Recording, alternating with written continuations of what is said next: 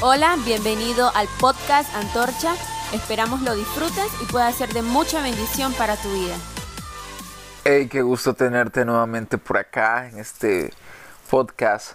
Hemos estado hablando en el último episodio y ciertamente en este vamos a seguir con el tema. Hemos estado hablando acerca del miedo y compartiendo principios de cómo podemos hacerle frente a este temor que nos paraliza, que nos invade de pronto sin ninguna razón alguna o a veces con alguna razón y nos paraliza y no podemos hacer absolutamente nada. En el episodio pasado hemos hablado básicamente de que el miedo es la ausencia de fe. En eso se resume eh, la característica del miedo, que es ausencia de fe en la persona de Jesucristo, nuestro Salvador. Por lo tanto, si estamos padeciendo miedo y logramos identificar de qué tenemos miedo, vamos a darnos cuenta en lo profundo de que estamos careciendo de fe en nuestro Señor Jesucristo. Y hoy yo quiero compartirte un principio básico.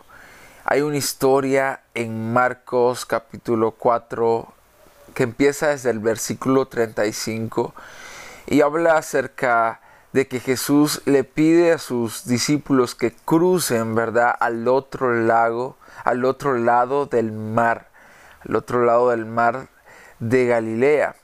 Y mientras ellos están cruzando el mar, dice que se desató una fuerte tormenta y las olas azotaban la barca tanto que ya comenzaba a hundirse.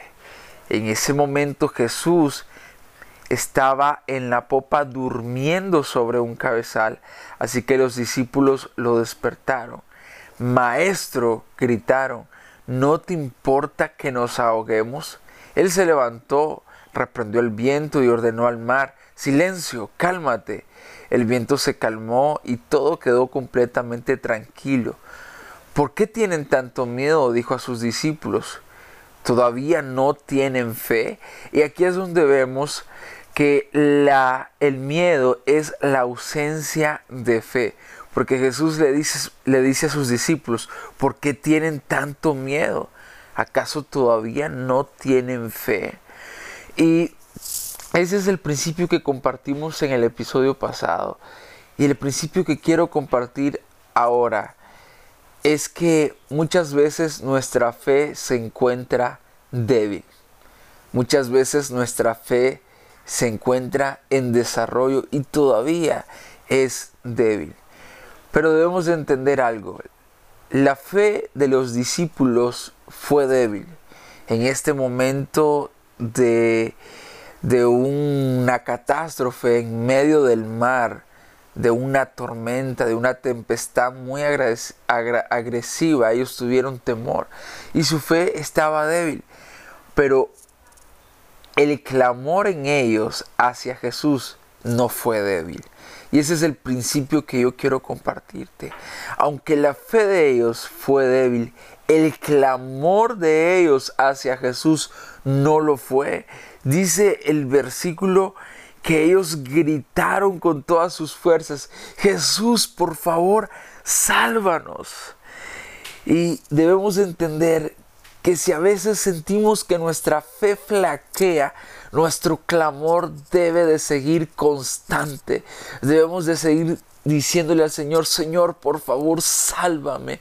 Señor, por favor, ayúdame.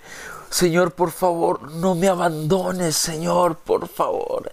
Y aunque aparentemente Jesús estaba dormido, su instinto divino jamás le iba a permitir dejarlos de cuidar. Porque el salmista escribió inspirado por el Espíritu Santo, el Dios, nuestro Dios que guarda a su pueblo, jamás duerme, no se adormecerá el Dios que nos cuida. Aunque, aunque aparentemente parezca que Él estaba durmiendo, Él siempre estaba en guardia y estuvo ahí para protegerlos. Pero aunque su fe fue débil, el clamor de ellos no lo fue. Y eso debemos de procurar.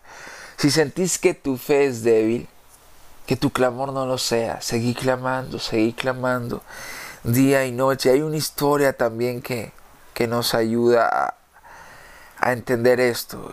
Y está en Marcos también, en el, en el capítulo 9. Y es una de mis historias favoritas de los evangelios. Porque un padre de familia, se trata de un padre de familia. Tal vez vos que me escuchás sos un papá como yo. Quizás no. Pero todos, aunque seamos papá o aunque no seamos, sabemos lo que es o, o, nos damos una idea de lo que es la responsabilidad de ser padres. Y este papá tenía a su hijo enfermo. Lo llevó a los discípulos de Jesús para que pudieran orar por él y para que su hijo pudiera por fin tener sanidad. Pero esto no se logró. Los discípulos, por más que oraron por, por este muchacho, el muchacho no sanó. Entonces se armó un alboroto y en eso Jesús llega y, y quiero leerlo, quiero leerlo. Está en capítulo 9, ¿verdad? El verso 21 voy a leer. Jesús le dijo, ¿cuánto tiempo hace que, le pasa esto al muchacho? Y el padre le contestó, desde que era niño. Muchas veces lo ha echado al fuego y al agua para matarlo. Este muchacho estaba poseído por un espíritu maligno. Y el papá le dijo a Jesús, si puedes hacer algo, ten compasión de nosotros y ayúdanos. Y la respuesta de Jesús es magnífica. Porque el papá dice, si puedes hacer algo, Jesús, por favor, ayúdame. Y, y Jesús le responde, ¿cómo que si puedo? Le, le, le, hace, le, le, hace una pregunta como respuesta y le dice, ¿cómo que si puedo?